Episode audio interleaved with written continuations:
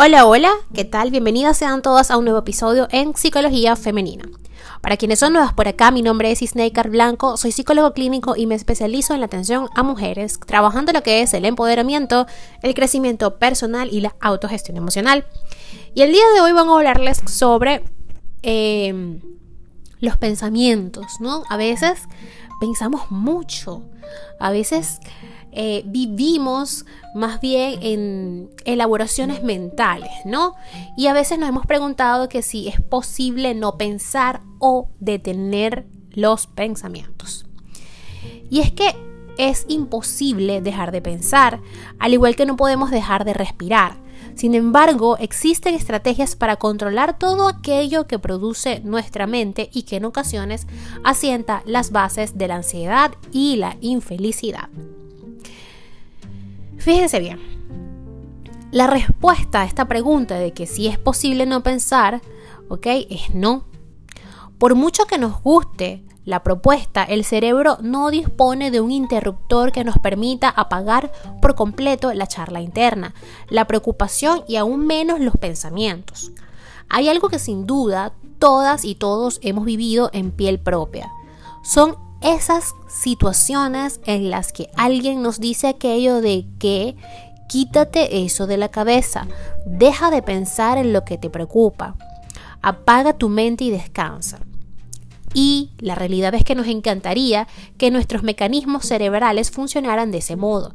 Sería fabuloso dejar en stand-by el universo mental y quedar suspendidos en una plácida nebulosa de paz. Pero hay algo que tenemos que tener muy claro, o que debemos, mejor dicho, tener claro, y es que nada de esto es posible. No podemos vaciar la mente como quien vuelca el agua de una jarra y la deja vacía. Somos entidades orgánicas, vivas, regidas por impulsos eléctricos, por un corazón que late y por una serie de células nerviosas que siempre están funcionando, incluso cuando dormimos.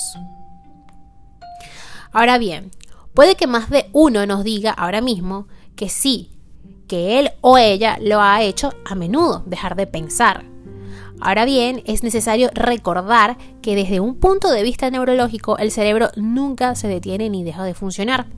Eso significa que mientras exista actividad química en las neuronas, habrá pensamientos conscientes o inconscientes. No se puede, por tanto, detener la inercia pensante del cerebro humano. Lo que realizan muchas personas cuando dicen que sí pueden vaciar su mente, entre comillas, es sustituir un pensamiento por otro.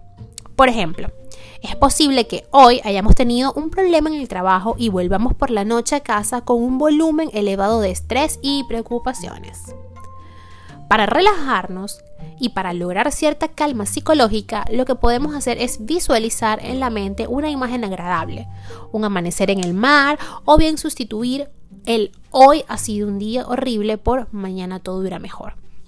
Es decir, no es posible no pensar, pero sí es posible elegir en qué deseamos pensar para tener cierto control sobre nuestra mente. Hay muchos tipos de pensamientos, el pensamiento analítico, el deductivo, deliberativo, los racionales e irracionales, conscientes e inconscientes. La charla de pensamientos es una parte habitual de nuestra experiencia como seres vivos y esto es algo que no se puede detener. Asimismo, hay otro factor y es que los pensamientos están impregnados por componentes emocionales y las emociones tampoco se pueden apagar. Se puede, eso sí, controlar o gestionar, que son mis palabras favoritas. Es más, no hace falta quien lo intente a diario, quien se esfuerza por ahogar, detener y disolver de la mente determinados pensamientos. Como suele decirse en psicología, cuando más se tiende a bloquear un pensamiento, más rebota. Cuando más intento no pensar, más pienso. De ahí el clásico ejemplo de el elefante rosa. Basta que nos digan que no pensemos en él para que sea la única imagen que surge en nuestro universo mental. Algo que nos señalan expertos en este tema, como los psicólogos Jens Forster y Nira Lieberman, en una serie de estudios que realizaron, es que no es posible no pensar, como tampoco sirve de nada bloquear pensamientos. El primer paso para tener control sobre el pensamiento es aceptar cada idea, cada fenómeno que aparece en la mente. El siguiente paso es comprender, controlar y transformar. La técnica de detención o bloqueo del pensamiento fue introducida por Alexander Bain o Bain en el 28 y revisada por Taylor en el 55. Se trata de una estrategia que cumple un fin muy concreto, reducir el bucle de pensamientos rumiantes así como las emociones negativas que los acompañan. En este caso, detener el pensamiento no es lo mismo que no pensar. En realidad, esta estrategia acepta, identifica y da presencia a ese pensamiento adverso para después decirle a nuestra mente que deje de reforzar esa idea y esa emoción. Convencernos de que ese flujo de pensamientos no es útil y que debemos detenerlo para sustituirlo por un enfoque más saludable. Requiere tiempo y entrenamiento. Por tanto, si nos preguntamos si es posible no pensar, la respuesta claramente es que no. Es más, incluso las personas habituadas a realizar meditación y relajación profunda no se limitan a dejar la mente en blanco. Un buen meditador lo que hace es estar en sintonía con sus pensamientos. Es armonizar mente y emociones para dar calma y control a todo aquello que acontece en el universo mental.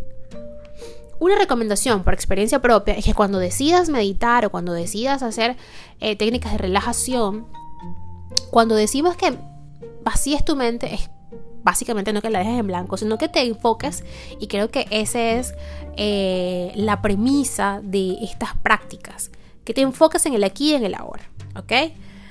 Preguntas como ¿dónde estoy? ¿Qué estoy escuchando? ¿Y qué estoy haciendo? Nos ayudan a enfocarnos en el aquí, ¿ok?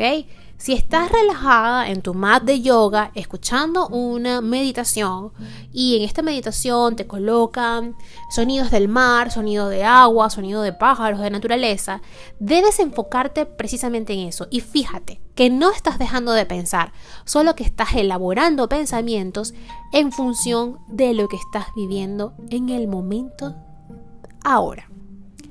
Es así como podemos tener un mayor control y una gestión, eh, digamos que satisfactoria o funcional de nuestras emociones. Ahora bien, si estás en tu trabajo y estás pasando por una discusión, un problema con tu jefe, con un compañero, lo importante acá para poder gestionar es pensar y elaborar. Como dicen los teóricos que eh, establecieron esta técnica de el cambio, ¿ok? O el, el detener el pensamiento rumiante, es entender, aceptar y buscar alguna estrategia para gestionar de una manera menos violenta, quizás si estamos hablando de una discusión, ¿ok? Entonces, eh, como les decía, el cerebro es una fábrica de ideas, recuerdos y pensamientos. Nunca deja de generar procesos psíquicos, aunque no nos demos cuenta. Por ello es tan esencial ejercer un buen control sobre los mismos. Al fin y al cabo, pensar bien es vivir mejor.